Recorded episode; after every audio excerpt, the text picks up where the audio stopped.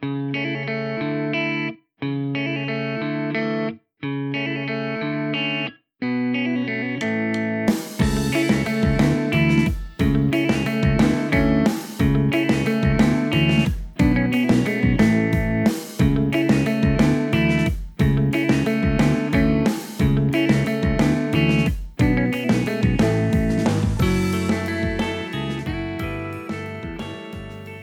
はようございます。新しい実情の見方改正です。本日は栃木県の地図帳の見方。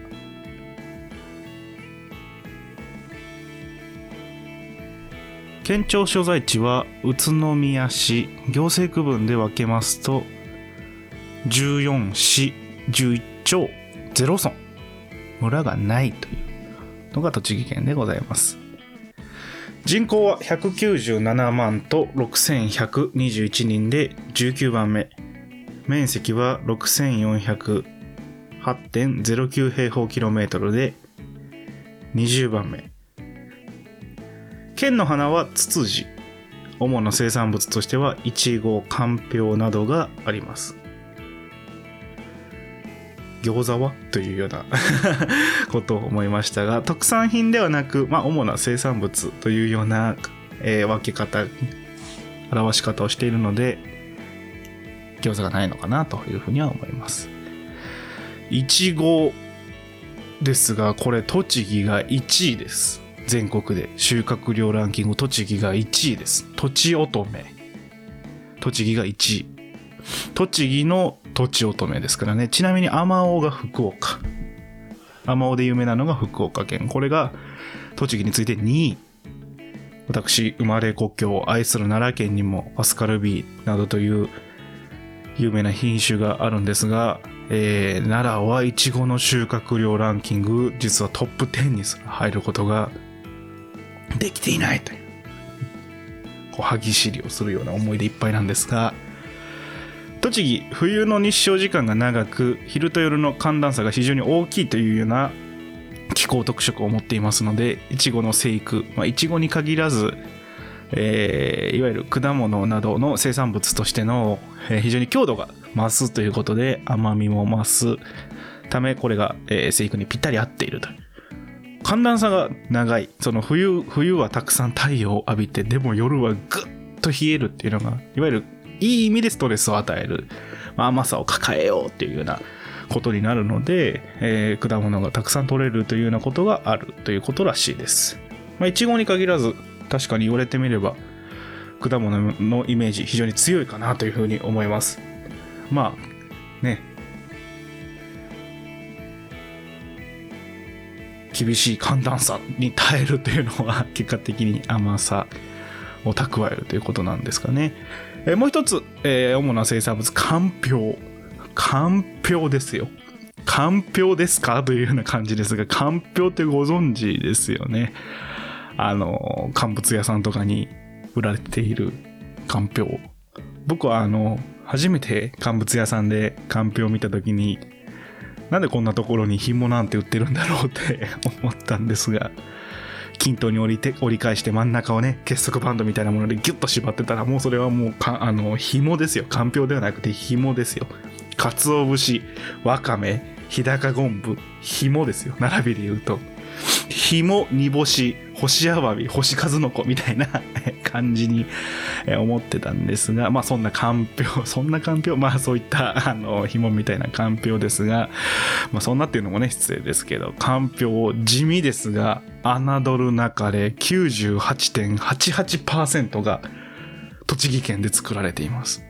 じゃあ残りの1%と少しはどこで作ってるんだろうというふうな100%にはならないのねというふうに思うんですが98.88%が栃木ですよ。もうほぼ99%が栃木で作られています。1%と残りの少しというのは、えー、茨城と滋賀で作られているらしいですがもう茨城と滋賀産のかんぴょうを見たらそれは1%ですから、えー、逆にもうすぐ買うべきだというふうに私は思います。すごいですよね。かんぴょうのシェアほとんど栃木が担っている。99%ですよ。厳密に言うと98.88%。9割8分8厘8分が栃木ですから、えー、あなたの家にあるかんぴょうもきっと栃木からやってきているはずです。今すぐパッケージをご確認ください。もしそこで茨城、滋賀のかんぴょうがあれば、それはあなたは1%引き当てていますという話ですから。仮にこの3県以外の都道府県が記載されていたら、もうそれはかんぴょうではない可能性が高いですから。えー、えー、もう栃木の独壇場ですよ。すごいですよね。98.88%。ななんというかその、一般的ではない食べ物とかが、ほとんど輸入で賄っているようなものが、90何パーセントはここ、ここの県ですって言われても、なんかピンとこないですけど、かんぴょうって栃木なんだって感じがしますよね。まあまあまあ、かんぴょうのお話はさておき、本日栃木、そして次回の群馬、新しい頭上の見方としては関東を制覇するという並びになっております。並びに関東制覇ということで同時に東日本制覇となりますので、この後はお残しの多い中日本、西日本へと向かっていきます。まあ、ここからがまた修羅の道なんですが、はい。あの、東日本、おいおいって思われた方、多かったと思うんですが、僕は今回東日本、中日本、えー、西日本で分けております。群馬、群馬、栃木のラインで、群馬、栃木のラインで、東日本が終わるというね、そこかいという、岐阜は西日本なの？東日本なの？っていうお声が聞こえましたが、えー、東西では分けておりませんので、東西、中で分けておりますので、やっぱりこうね、東西で分けると三重あたりが攻防戦になるんかと思うんですけど、今回は中日本というのがありますので、えー、群馬、栃木のラインで東日本が終了でございます。都合よく。えー、都合よく今回はあの、ネクスコ西日本、東日本、中日本の分け方を引用しておりますが、はい。あのー、この方が、なんというか達成感がありますのでね。まあ、東と西と中とっていうのも、まあ、不格好っちゃ不格好なんですが、今回は都合よく、あの、この分け方を使っております。僕はおそらく次、じゃあ JR 東日本達成したので、残りは JR 東海ですみたいなお話をするかと思いますが、許していただければなと思います。まあ、日本みたいにね、えー、横長で曲がりくねってる国をこう東西南北で分けること自体がナンセンスなんですよ。はい。脱線した話を元に戻しましょう。栃木県に戻ってきました。戻れるかな？栃木県にネクスコ西日本の話をした後に。えー、栃木県。えー、栃木という県名の由来、いろんな説があります。分かりやすいところ一つあります。土地の木がいっぱい生えていたから土地の、えー、土地の木がいっぱい生えてたから栃木だという、えー、言われたかね。えー、土地の木ってあれですよ。あの、マロニエの木、えー、夏の初めにちょっと赤っぽい白い花をつけるやつね。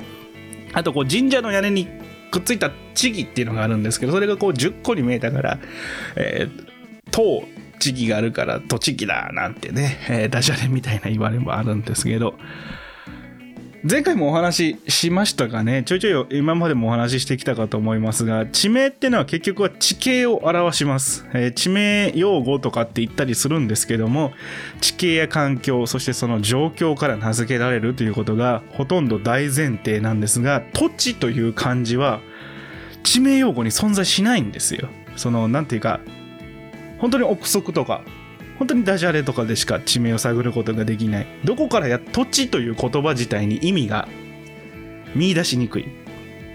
何を元にした言葉なのかがわからない。そういう意味でわからないんです。当て字に近いものがあるかと思います。ちなみにまた別のお話に行きますが今回の栃木県県庁所在地は宇都宮市。県庁所在地と県名が異なる県というのは19道県あります。北海道、岩手、宮城、茨城、栃木。群馬、埼玉、神奈川、石川、山梨、愛知、兵庫、滋賀、三重、島根、愛媛、香川、沖縄で以上19道県。埼玉は埼玉市がひらがな容器のため一応含めております。また東京都は特区のため県庁所在地がありませんので省いております。まあ、そこの含める含めないを合わせて19道県19個あります今回の栃木県もこの中に含まれるんですがこのうち沖縄山梨栃木この3つにだけ共通することがあります19のうちこの、え沖縄、山梨、栃木にだけに共通することがあると。県庁所在地と県名が異なるが、県名と同じ市が存在する。一回で理解できないですよね。県庁所在地と県名が異なるが、県名と同じ市の名前が存在する。沖縄県には沖縄市が存在します。山梨県には山梨市が存在します。そして栃木県には栃木市が存在しますが、沖縄県の県庁所在地は那覇であり、山梨は甲府、そして栃木は宇都宮が県庁所在地です。これ、ぜひ覚えていただきたい。県名と県庁所在地は中学1年生の1学期で覚えます。でも県名と同じ市名だけど県庁所在地ではないのが栃木と山梨と沖縄なんだよっていうのが大人の知識というものだと私は思います。ね？これかっこいいでしょ。かっこいいか？とは、えー今首をひねられた方はもうちょっとお話ができないんですが、ちなみに、えー山梨市と沖縄市に関しては、その市の由来そのものが県や郡名に由来しています。つまり、山梨ってところにあるから山梨市なんだよ。っていうような名付けられ方をしてるんですよ。ただ、栃木という地名に関しては、いわゆる廃藩置県のずっとずっと前から存在する名前なんですよ。地名用語にはないのに。しかも明治のこの混沌の廃藩置県の最中で一時期栃木市に県庁所在地が置かれてた事実もあります。栃木市が県庁所在地だった時期もあるんです。栃木県という県名の由来は先ほどお伝えした通り意味的な由来っていうのはわからないんですよ。栃木市に県庁があったから栃木県と宇都宮県の合併の際は栃木の方に名を寄せたというのがもう由来に近いものただ栃木の方に名を寄せたのに栃木市に名を寄せて栃木県にしたのにその後結局宇都宮に県庁が移るんですよで結果的に栃木県宇都宮市というところが県庁所在地になってしまった独特の関係性なんですこれちょっとテンション上がってこうなんていうかね、鼻息荒くプンスカ話しておりますが、ええあのー面白いんですよ、これが。もう一回言いますよ。山梨県には山梨県がある。沖縄県には沖縄県がある。栃木県にも栃木市があると。で、この栃木市に県庁所在地が置かれてた時代もあるんです。実はという。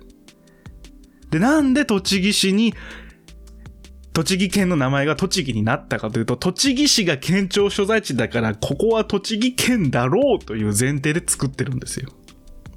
でもその後、宇都宮に県庁所在地が移ってしまってるんです。でもその時に宇都宮県にしようという話にはなってないわけですよね。ここ、この複雑さ。え ー本日の栃木県のお話でございました。次回は群馬県。ぜひお付き合いいただければなというふうに思います。